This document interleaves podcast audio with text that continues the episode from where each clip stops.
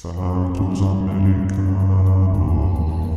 Olá, seja bem-vindo ao Santos Americanos. Eu sou César do perfil Decas Web e junto com o Marcão do Castelo, vamos falar do péssimo início do América no Brasileirão, com três derrotas em três jogos e nove gols sofridos. Será que o time ou algumas peças do time estão jogando mal? Ou são as outras equipes que descobriram como vencer o esquema tático do Mancini? Além disso, vamos falar do sorteio da próxima fase da Copa do Brasil. No encerramento do episódio, temos na discoteca talvez a música mais antiga já gravada, tendo o mascote do América como tema. Para conferir é só ficar com a gente até o final. E quem vai ficar conosco até o final do podcast, não só para ouvir essa música, mas para falar de todos os assuntos do episódio de hoje, é o Marcão do Castelo. Tudo bem, Marcão? Fala, César Decas Web. Eu não sei se eu vou conseguir ter voz até o final do programa, porque eu estou um pouco rouco. Não sei se nossos ouvintes estão ouvindo minha voz diferente, mas uma gripezinha light. E tô curioso com essa música, hein? Essa música na hora. É, muda, dessa, que é a primeira dessa música. Ninguém, ninguém canta. Ninguém canta. Então, na hora da música, é. você não canta o refrão, Marcão. Eu não vou cantar o refrão, pessoal. Mas já é a terceira ou quarta semana seguida que a gente começa falando falando mal do América Futebol Clube, vamos dizer assim, não falando mal do América, mas falando da performance e dos resultados, né, César? Nem, o, nem a vitória contra o poderosíssimo Nova Iguaçu resolveu ou amenizou essa, esse início frustrante, para não dizer outra coisa, do América. Mas vamos lá, vamos lá. Somos torcedores resistentes, como eles dizem. é isso aí. Antes de começar, não deixe de se inscrever no nosso canal do YouTube, mesmo que você esteja nos ouvindo por uma das plataformas de áudio em que o programa está disponível. Deixe seu comentário ou sugestão e acompanhe o arroba Santos Americanos no Instagram e Facebook ou arroba Santos Americanos no Twitter ou as redes sociais do Marcão do Castelo e Decas Web. Se você nos ouve pelo Spotify, aproveite e classifique o nosso podcast com cinco estrelas. E se estiver nos escutando pelo YouTube, deixe o seu like. Tudo isso vai permitir que o nosso canal seja recomendado com maior frequência a outros americanos. Se puder ajudar com qualquer valor para a manutenção deste canal, nosso Pix é podcastsantosamericanos.gmail.com da Caixa Econômica Federal. Pois é, Marcão, essa semana o América conseguiu completar sua terceira derrota em três jogos pelo Brasileirão e agora amarga sozinho a lanterna do Campeonato Brasileiro, o único time que não tem nenhum ponto. Muita gente comemorando os dois gols que fizemos contra o Santos, mas esquecendo que nós já levamos nove e estamos numa situação muito ruim na tabela, né, Marcão? É, eu costumo usar uns termos aqui, todo episódio eu vou repetir um que eu costumo usar, que é o déjà vu, né? É, não que todos os inícios de campeonato brasileiro do América foram tão ruins como esse de 2023, mas ficar na, na última colocação bate um déjà vu. Mas começando minha fala aqui, após essa pergunta sua, é a questão de que eu não vou entrar em desespero. Na, na primeira vez que o América voltou à Série A que a gente ficou numa lanterna, a gente perdeu pro Bragantino em casa e eu lembro que eu gravei um vídeo falando assim: o América está rebaixado. Tinha terminado o primeiro turno, eu já declarei o América como rebaixado. Depois, e realmente pelo futebol que vinha apresentando naquele momento, não havia perspectiva nenhuma de mudança de, de performance, de resultados, e aí conseguiu aquela reviravolta maravilhosa e a gente continuou na, na Série A. Então eu não, eu não cravo mais essa questão de somos rebaixados, isso não, ainda mais na terceira rodada de Campeonato Brasileiro. Mas que tá ruim, tá brabo, César, porque se a gente parar para pensar dos três clubes que nós enfrentamos, o único que efetivamente tem um futebol bonito de se ver, extremamente competente, é o Fluminense. Né? Tanto que ganhou do River Plate de 5 a 1 três gols do Cano e dois do Arias, se não me falha a memória, são aplaudidos. O time do São Paulo e o time do Santos, para mim, são médios. E aí a, a sua bola de cristal. É, Luciano, vai levar o gol do Luciano, levamos o gol do Luciano. Eu falei que o Dorival ganha do América. Não tem outro. É uma é. sina. Tem jogadores que. Igual o tal do Arrascaeta. Todo jogo com o América enfrenta o tal do Arrascaeta. Em qualquer clube que ele atue, nós vamos levar um gol do Arrascaeta. É o tal do Patrick também, que está no time do Código de Barras. Pelo, pelo Inter, foi pelo São Paulo. Então, enfim. Mas o que acontece, César, o que me preocupa, além das três derrotas, é a gente estar tá comemorando dois gols numa partida. Segundo, é alguns jogadores terem voltado muito aquém do que a gente esperava. E o clássico personagem dessa minha fala é o Everaldo, né? Porque pós-retorno do Corinthians pós-cirurgia de maxilar, muito mal, muito mal. Mas ele que fez aquele golaço contra o Santos. Ele fez aquele golaço contra o Santos, perdeu acho que 32 gols, né? Contra o Nova Iguaçu pela Copa do Brasil, ele fez um, perdeu 89. Então, assim, a função do cara é, é fazer gol ou gerar perigo de gol para outro atacante fazer. O Everaldo voltou muito mal. É, se a gente for pontuar jogador por jogador, nós vamos ficar aqui. A gente pode até é, expandir essa conversa um pouco mais tarde. Mas o Everaldo, para mim, é um caso clássico e voltou mal. E o meio de campo do América não marca ninguém, né? E, e aqui vou repetir o que eu falei também no episódio passado, repassado. Juninho Alê no meio de campo não dá. É outra figura que tá até pior do que o Alê, ao meu ver, é o Juninho. Então o América tá desequilibrado, cara. E a defesa? A defesa, a gente, desses nove gols, acho que a gente entregou o quê? Um sete, César? É, se não foi isso, foi próximo, né? Entregou. Ricardo Silva entregou um contra o São Paulo. Cavicchioli levou um peru. Um peru contra o São Paulo. Aí a pessoa vai dar, mas foi falta no Marlon, mas o Cavicchioli falhou. Teve o jogo aí contra o Santos, que aquele gol do Bauerman, para mim, beira o ridículo. Falha também do sistema defensivo. defensivo. O primeiro que o Soteudo ultrapassou o Mateuzinho, dois jogadores de, de Totó, né? Tito Ainda teve uma falha também, não sei de qual. Então, cara. Foi, foi, o Juninho que foi fazer a cobertura e também foi driblado. Já citei quatro, do, quatro ou cinco dos nove. E se a gente for nós pegar. Nós estamos lembrando, né? É, que nós estamos lembrando. Gente... e na Sul-Americana, vou resgatar também o Ricardo Silva e o Everaldo aquela lambança, para não dizer outra coisa. Então, esse desequilíbrio, isso é que me assusta, certo? E mais do que isso, aí eu vou jogar uma pergunta para você, mas você gosta de me colocar em divididos. O Mancini tem que mudar ou não tem que mudar o esquema tático? Ou tirar os, a panelinha, os medalhões? E o Mikael, que entrou bem contra o Nova Iguaçu, não merece ser titular? Estou levantando as ideias aqui. Então, não existe uma única justificativa, ao meu ver, na baixa, no baixo rendimento do América. Ah, mas jogou muito bem as partidas. É, jogou. Eu prefiro jogar mal e ganhar as três do que jogar bem e perder três. Não sei você? Não, lógico.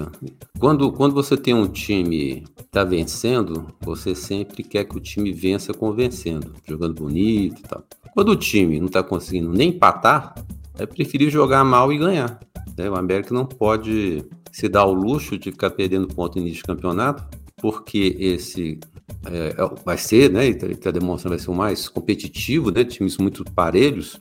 A gente vai ter uma turminha de uns três ou quatro lá na frente brigando pelo título, se der três ou quatro. E o resto da turma é disputando para sobreviver, para ficar na Série A. E em um programa, acho que uns dois, dois ou três programas atrás, eu falei: olha, o América precisa dar uma largada boa, porque tirando o Fluminense, que a gente sabia que ia ser um adversário difícil, viria uma sequência de times teoricamente mais fracos, não mais fracos que o América, mas times assim, que o América dá para jogar de igual para igual. E foi o que o América fez com o São Paulo, jogou de igual para igual, mas falhou tanto, tanto fazendo, é, tentando fazer gol quanto na defesa, que acabou perdendo. O time do São Paulo é tão ruim que mesmo tendo vencido a, o, um jogo na Sul-Americana no meio da semana, o Rogério Ceni foi dispensado. O time é fraco. Quanto contra o Santos era a mesma coisa. É um time que a gente tem um retrospecto bom. Saímos na frente, primeira vez nesse campeonato. Na primeira vez nós, inclusive, fizemos um gol, né? E rapidamente o Santos empatou. E depois do jogo, eu fui ver os comentários santistas na, no, no Twitter, né? Todo mundo reclamando do time do Santos que o time tá brigando para não cair, que o time é uma porcaria, que é a zaga, que é isso aqui. A zaga? A zaga do Santos? Quem que é a zaga do Santos? Estou reclamando é. da zaga do Santos. Mas o, o, a, a, torcida do Santos é insatisfeita com o próprio, próprio time e com medo de cair. Já fez um campeonato paulista muito ruim, como fez o São Paulo também. Então eram dois adversários que o América tinha que vencer pelo menos um dos dois. Né? E agora vai ter a próxima, a próxima rodada vai ser o Cuiabá em casa, fica na obrigação de vencer, não que nos outros não, tinha, não tivesse obrigação, tem obrigação de vencer mais ainda.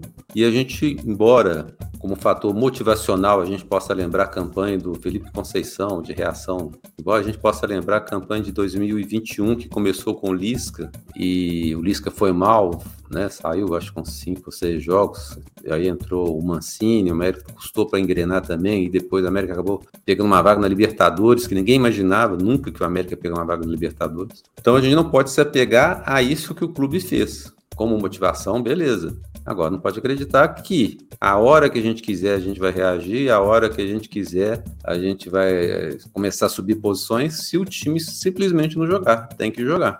É, e outra coisa, outro fator Outro fator que me assusta é que o América antes tinha um sistema defensivo bem consolidado, não levava mais de. Era, era difícil fazer gol no América, mais de um gol por partida. O América levou três gols por partida. E levando gols com times, foi o que você bem disse, com qualidade de ataque, tirando o Fluminense, obviamente, duvidosa. E aí, se a gente for pontuar também, detalhe do detalhe, César, as peças do América, Éder voltou mal, voltou mal depois da, da, da, contusão. Lateral direito, até o Arthur voltou da seleção, não sei se a cabeça, depois que foi vendido para a Alemanha, já não está concentrado, o que, ao meu ver, é normal para um jogador de 19 anos. Mudou o foco. Só que o desespero nosso é tão grande em não ter que escalar o Nino Paraíba e o Marcinho ainda naquela situação, muito tempo sem jogar, que o Arthur a gente vê como a salvação na lateral direita. E a cabeça dele já tá longe. Lateral esquerda é aquilo que a gente já comentou várias vezes, joga para cima. O Marlon, para mim, é, é, ele é muito desatento e ele acha que joga muito mais do que realmente ele joga. E o Nicolas foi perdendo espaço. Tô falando só da defesa, tá, galera? Cavicchioli levando umas, uns golzinhos esquisitos. E o Ricardo Silva, o Ricardo Silva, voltou a ser o Ricardo Silva. Voltou a ser o Ricardo Silva. Você é, usou um termo no último jogo, que eu é. rolei de ir chutando, marcando vento, chutando não sei o quê. Péssimo. No primeiro no, nosso primeiro episódio, a gente comentou a respeito dos reforços da América. Eu lembro de ter falado né, que o Ricardo Silva era um ótimo reforço para a Série B. E embora o Ricardo Silva tenha até feito algumas partidas boas aí, a gente sabe que o nível técnico dele é baixo. Ele é um cara extremamente esforçado e para alguns, para algumas partidas, para alguns atacantes aí que ele for marcar, ele vai quebrar o galho. Mas a nossa zaga é fraca desde o ano passado. Conde, que foi embora, ele também era reserva, né? a gente não tinha segurança nenhuma com ele. Né? Talvez ele tenha saído com um nome um pouquinho mais elevado, porque ele fez aquele gol no último minuto contra o Atlético Goianiense, criou que a expectativa que a América tinha conseguido pegar a vaga da, da, Libertadores e tal. Mas são os mesmos caras do ano passado: Ricardo Silva, Danilo Avelar, Maidana. O, o Maidana, o Éder, e ainda veio o Wanderson, que todo mundo questionou, né? Que era um zagueiro que veio do time, se não me engano, mais vazado da Série A do ano passado. E que caiu para a Série B. E que caiu para a Série B e que estava no mercado, não tinha ninguém interessado nele, o Américo Tolé contratou. Ele ficou, acho que um mês sem contrato e sem ninguém interessado nele. Aliás, aliás, os reforços da defesa do América vieram do Ceará, que caiu para a Série B, Nino Paraíba, e o Wanderson e o Nicolas, que estavam no Atlético Goianiense, que caiu para a Série B. É, o Nicolas estava no Grêmio, né? Estava no Grêmio, já estava na Série B, é. né? É, tá, já está na não caiu, ele, ele subiu agora.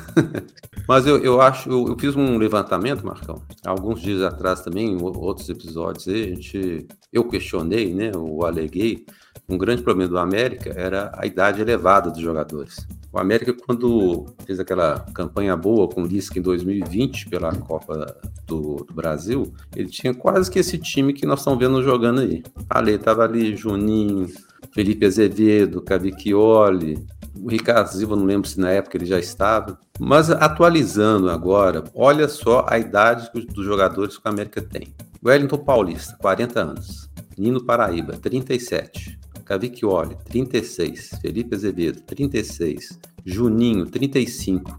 Aloísio, 34. Danilo Velar, 33. Alei Wanderson, 32. Henrique Almeida, 31. Ricardo Silva Mastriani e o reserva Matheus Pacinato, 30 anos. Então, de um elenco de aproximadamente 30 jogadores, sendo que só um, dois terços desses 30 que jogam, o próprio Mancini explicou que tem o G1, G2, G3. O G3 é a turma da base, né? O América tem 13 jogadores que têm mais de 30 anos. Então, essa turma, desses que eu falei aqui, ó, talvez o único, o único que não joga mesmo foi, foi o goleiro, Matheus Pacinato, que a gente nem sabe se o cara joga alguma coisa. Manino Paraíba, vira mexe, ele é titular, Cavicchioli é titular, Felipe Azevedo saiu muito recentemente do time, Juninho e Ale é titular, total. Não sai. Danilo Velar Pois é. Então, se você pegar o grupo do América, esse grupo mais usado, mais utilizado de Mancini é um time velho. E eu já comentei isso aqui. Esse time não aguenta mais jogar no esquema que o Lisca jogava, que o Felipe Conceição jogava, que o próprio Mancini joga. Tá na hora, eu, eu, eu tenho visto muito o pessoal criticando o Juninho, mas eu acho que o problema não é tanto o Juninho, não é defendendo o Juninho. O problema é que a ler é jogador lento por estilo, por perfil de jogador. E o Juninho tem que cobrir o Alê, o Benítez também que, que, entrou, não é um cara que marca muito, tem até se esforçado, a gente tem que reconhecer que o Benítez tem até feito, e cada vez que ele divide uma bola, eu morro de medo dele ele machucar de novo. Acho que nem devia dividir bola, porque a diferença técnica dele no time é imensa. E aí, quando você faz uma substituição na defesa, você entra com o Danilo Velar, que é um cara lento. Você tira o, o Arthur, que foi muito mal na, nessa última partida, entra o Nino Paraíba. O cara dá dois piques e não, não aguenta mais. O cara tá com 37 anos. Felipe Azevedo, que antigamente durava um tempo, agora tá aguentando 20 minutos. E olhe lá. Então, o time do América é, envelheceu e não, tá dando, não, não está se dando a oportunidade para essa turma nova aí, com exceção do Adson, né, que tem jogado com, com maior frequência, e o Arthur, que era para mim era, era uma jogada para vender o Arthur. Tinha que colocar o Arthur para jogar para poder vender o Arthur. Então, esse time, nesse esquema, o Mancini e nessa essa quantidade de jogos, para o América é, é, difícil eles, eles aguentarem o ritmo. E nós vamos falar daqui a pouquinho sobre a Copa do, do Brasil. E eu estou torcendo para a América ser eliminada de pelo menos uma das duas competições, ou da Copa do Brasil ou da Sul-Americana. Porque o time está errando e não tem tido tempo para corrigir os erros. É, é, acerto dentro do, do avião, é, na concentração e tal. O time está tá, tá errando, está errando, está errando, e os, e os erros se repetem a cada jogo. É, você falou uma situação aí que nem é questão de torcer para ser eliminado. Particularmente, eu não vou discordar de você, eu não gostaria que o América fosse eliminado. Mas que eu gostaria que aí coloque então a meninada para jogar a Sul-Americana. Deixa a gente ver esses meninos jogarem. Não foram destaques na, na copinha? Ah, mas aí vai queimar a etapa, vai queimar o jogador. Então não, não, não muda de profissão vai trabalhar numa padaria, vai trabalhar num, num bar, muda de profissão. A pressão existe em qualquer área da vida. Pular etapas, em algum momento a gente vai ter que pular etapa. E quem é talentoso tem que ser utilizado. Então, diferente de você que quer, e eu entendo a sua preocupação, não concordo, mas eu entendo, é colocar um time para jogar uma competição específica, que seja a Copa do Brasil ou Sul-Americana, e que esse time não jogue o Campeonato Brasileiro. Já falei isso certa vez no programa aqui também, e guardadas as devidas proporções, por favor. Não dá para comparar Flamengo e Palmeiras. Eles jogavam com times distintos em competições diversas, mas a qualidade é diferente. Mas numa atual conjuntura que o América está, preserve os Matusaléns da vida para o Campeonato Brasileiro e coloca a meninada, ou tenta dar um equilíbrio, mas é quando eu nessa, numa Copa Sul-Americana, numa, numa Copa do Brasil, ou, ou uma competição ou outra. O que não dá é para chegar, levar três gols por partida, e você falou um ponto interessante, oh, a zaga do América é muito boa para a Série B, né, que você falou. O Campeonato Mineiro é o nível de quê? Os times disputam Série B, C e D do Campeonato Brasileiro. Então o fato do América ter chegado à final, que era mais do que obrigação, não quer dizer que o elenco era suficientemente capaz de jogar três no mesmo nível. E a gente sabe que não daria. Então, planejamento. Parece que não aprenderam com o planejamento do ano passado. Os jogadores que, na época do Lisca, rendiam, se passaram três anos, três anos ou dois anos, envelhece o condicionamento físico é a força motriz, putz, eu já estou inspirado, força motriz do atleta profissional. Dois anos envelhece. Jogando três competições simultâneas, não aguenta. Ninguém aguenta uma carga horária dessa. Por mais que seja legal ir para Colômbia, seja legal para Montevideo, né? Bogotá, ir para Montevideo, Buenos Aires, mas não dá. E aí eu acredito, não são os búzios que me disseram isso, mas que uma meninada sendo valorizada numa competição como Copa do Brasil ou Sul-Americana, eles iam colocar o famoso coração na ponta da chuteira. Eles iam querer mostrar. Pode até ser que não quisessem mostrar para o América ou para o torcedor do América, mas pensando numa negociação futura. Até pelo que já aconteceu com o Arthur recentemente, com o Vitor Roque. Então, o desafio cada vez mais é ter um planejamento coerente. Já é o segundo ano numa competição internacional disputando Copa do Brasil e Brasileirão, e a gente está cometendo os mesmos erros, César. Infelizmente. E para um grupo é. de gestor e até o Mancini, que já não são crianças, né? Não são mais, não estão começando a carreira no futebol. E a gente tem que lembrar que ano passado, apesar do planejamento ter conseguido ser pior do que esse ano, e eu acredito até que o planejamento ruim desse ano é só de montagem de elenco. Foi um planejamento muito bem pensado. Né? O América só tinha competição do, do, Campeonato Mineiro, então houve um tempo de preparação física, jogador. Houve um tempo maior de férias dos jogadores, né? Mas no, no ano passado a gente teve uma série de contusões pelo excesso de jogos. Chegou a um determinado ponto do campeonato que a gente não tinha nem centroavante, né? Colocaram o Paulinho Boia como centroavante, sendo que o cara sempre jogou de, como atacante de lado. E com esse elenco envelhecido que a América tem, com essa quantidade de jogos, eu acho que o risco do, de alguém começar a machucar aí, e vai ser em sequência, é grande. É, existem algumas pessoas que acham que o Mancini realmente tem que rodar o elenco justamente para descansar. E tem gente que acha que o Mancini tem que rodar. Não, pode... poderia perder essa oportunidade.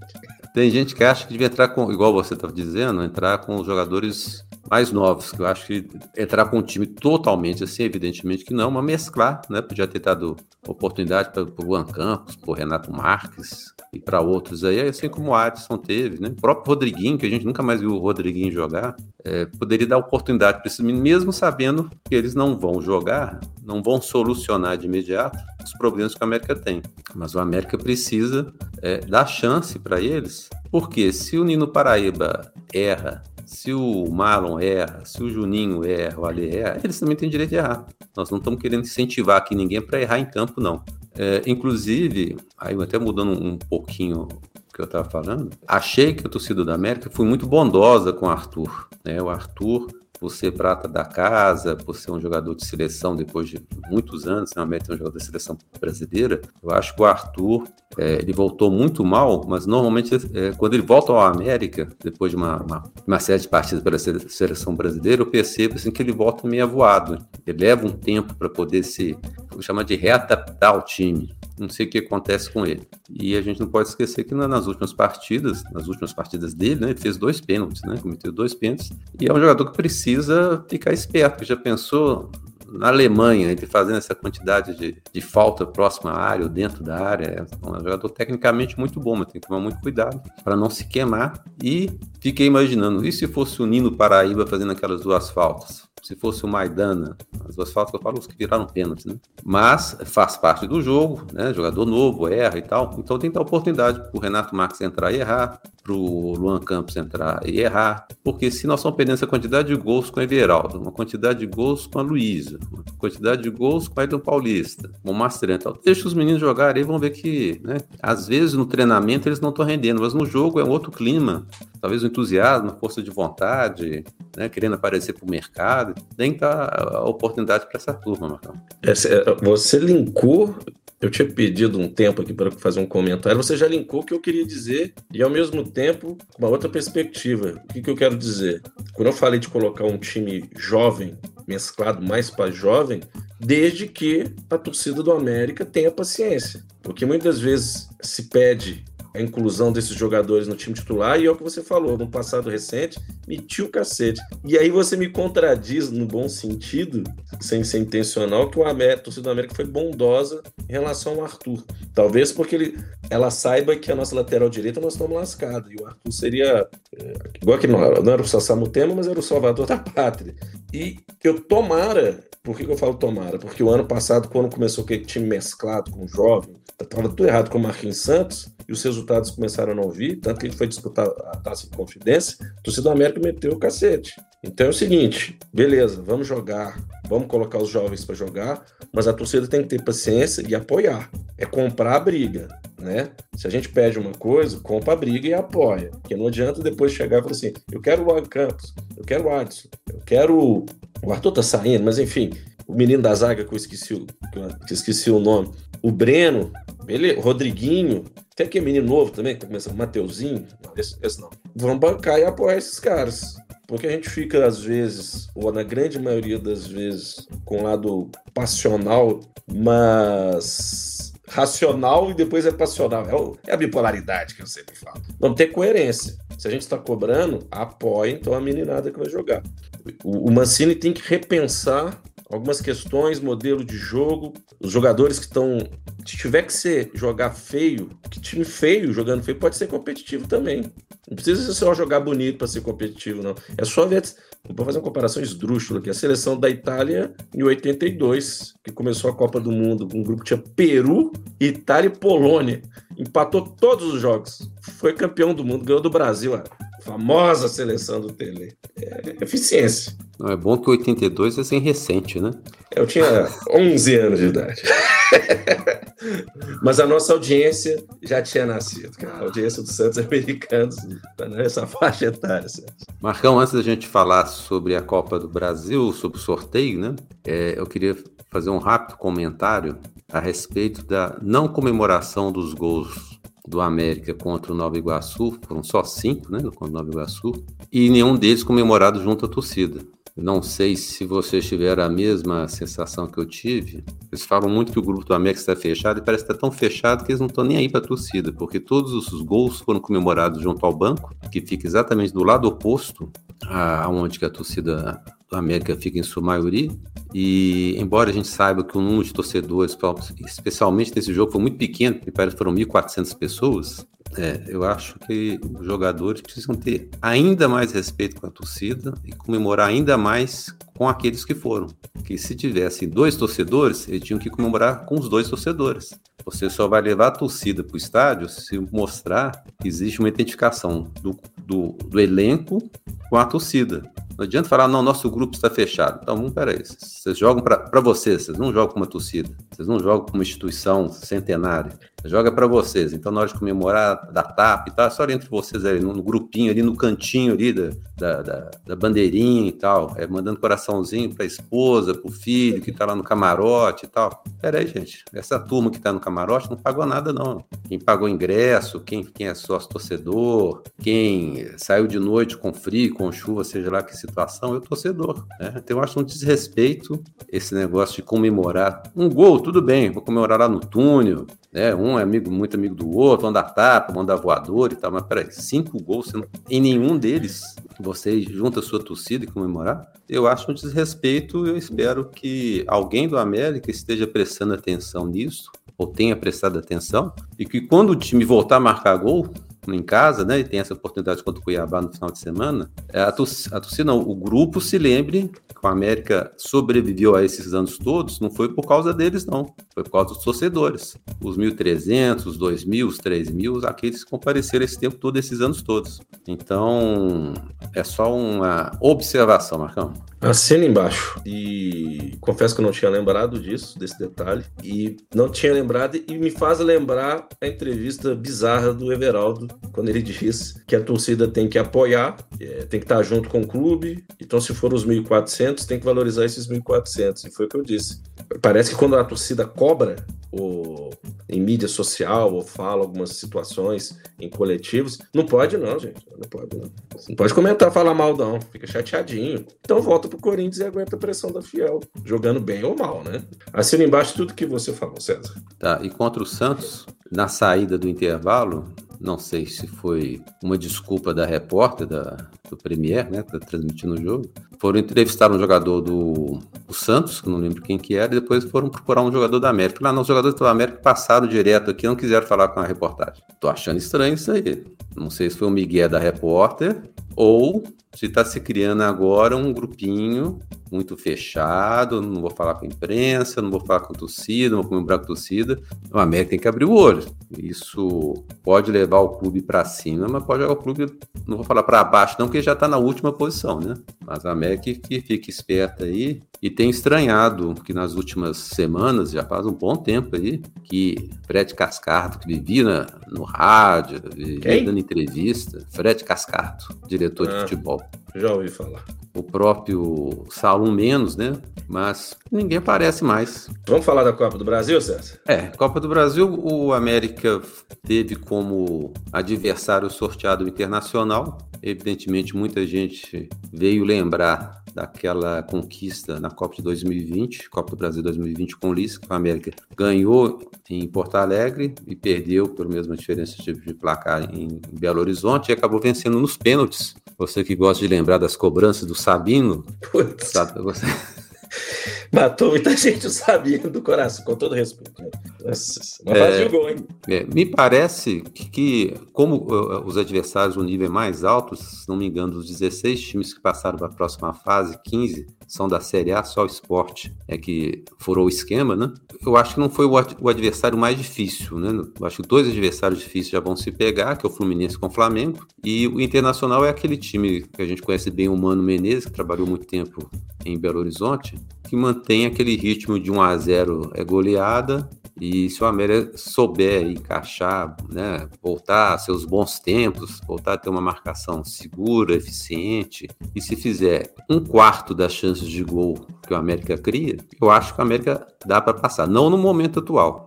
Hoje eu não acredito que o América passe, porque nem empatar nós estamos conseguindo para poder levar um jogo para os pênaltis. Mas acreditando que isso possa ser revertido, é um adversário que o América tem condição de enfrentar de igual para igual, mas, como eu disse no início aí, né? Se for eliminado, eu não vou ficar triste nem um pouquinho, embora o dinheiro seja muito representativo para a América, mais de 4 milhões, mas a Sul-Americana ainda vai demorar, ainda tem todo um retorno né, para ser disputado. Às vezes é melhor perder e sair agora do, e, e arrumar o time, descansar o time, do que só ir piorando a situação física e de resultados para o grupo e para o clube daqui para frente, Marcão.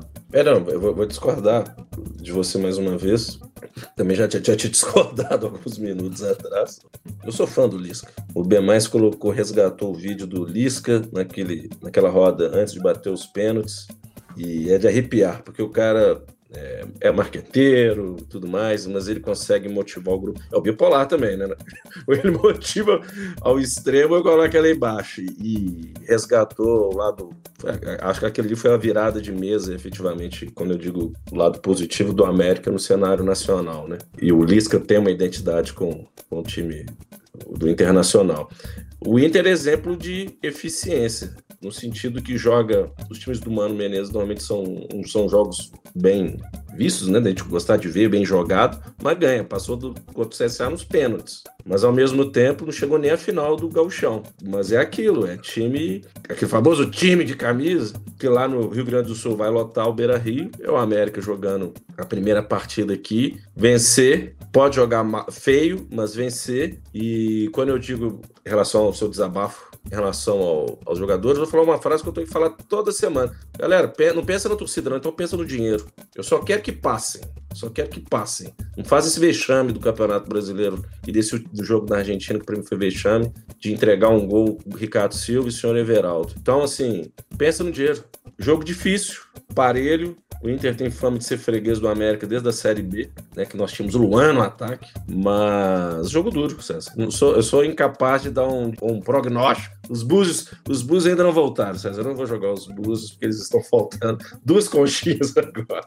Não sei. Mas, é óbvio, na atual conjuntura, se enfrentássemos Flamengo, Palmeiras, Fluminense. Ó, vou falar uma coisa que da torcida que eu acho aborrecida. Botafogo, no atual momento, até o São Paulo, né, César? Tem o Luciano, tem o Dorival. No atual momento, eu tenho medo de qualquer time. É. Principalmente do nosso.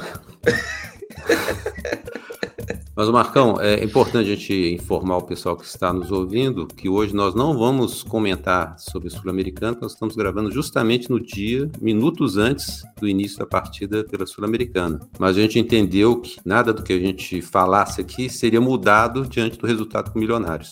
E antes de tocar a faixa da discoteca dessa semana, queremos agradecer a todos os santos ouvintes americanos que se inscreveram em nosso canal, curtiram e compartilharam o nosso podcast e interagiram conosco pelas redes sociais. Um abraço para Adolfo Parense, Bruno Alves Valverde, Carlos Eduardo Rocha, Edmilson Tinoco Vilela Júnior, Henrique Figueiredo, José Alves Aguiar, Lucas Lopes, Lúcio Melo, Professor Rafael, Sérgio Souza, Dião Godinho, Wagner Dias. Queremos agradecer também aos que contribuíram para a manutenção deste canal através de depósito via Pix para podcastsantosamericanos@gmail.com da Caixa Econômica Federal. E como falamos na abertura do episódio, a faixa da nossa discodeca de hoje é talvez a mais antiga música gravada tendo o mascote do América como tema, e se chama Coelhinho Barra Limpa. Ela foi lançada em um compacto de 7 polegadas em 1968 pela Bemol, trazendo de um lado o hino do clube e do outro essa composição de Vicente Mota e Nelson Carvalho. A todos vocês que nos acompanharam e escutaram, o nosso muito obrigado. Na sexta-feira estamos de volta com um novo episódio. Abraço a todos e Marcão. Até a próxima semana. Abraço, pessoal. Abraço, César. Vou fazer um pedido à torcida do América, aos nossos ouvintes, para compartilhar o nosso link. Apresente. A gente parou de. Você até fala, mas eu, eu sou mais incisivo no sentido sempre. Vá lá e apresenta para o torcedor do América que ó, tem um podcast de Santos Americanos. É... Porque muitos torcedores não conhecem ainda o nosso canal. Né? Então, como a gente tem um público é, vamos dizer assim, diferente, a gente tem um nicho dentro da torcida do América, a gente pode ter um número, mesmo fazendo parte do nicho, um número maior de torcedores ouvintes. Então, energia positiva, respeito à torcida do América Futebol Clube, torcedores e gestão. Aquele abraço!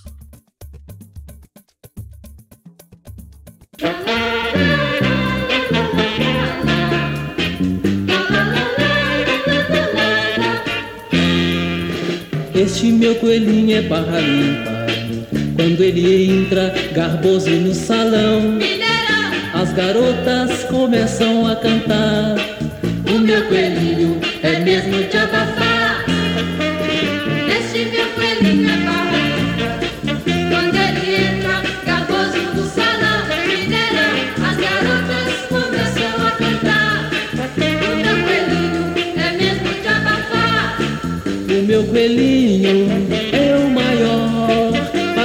Frente de toda a bichada. Vai ser de novo o campeão. O meu coelhinho é uma sensação.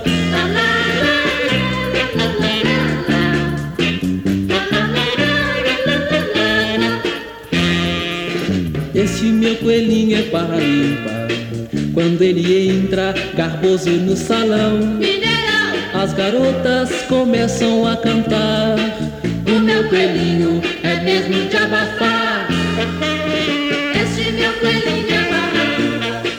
Quando ele entra, garboso no salão, mineirão, as garotas começam a cantar. O meu coelhinho é mesmo de abafar. O meu coelhinho é o maior. Passou na frente de toda a bichada. Vai ser de novo o campeão sensação.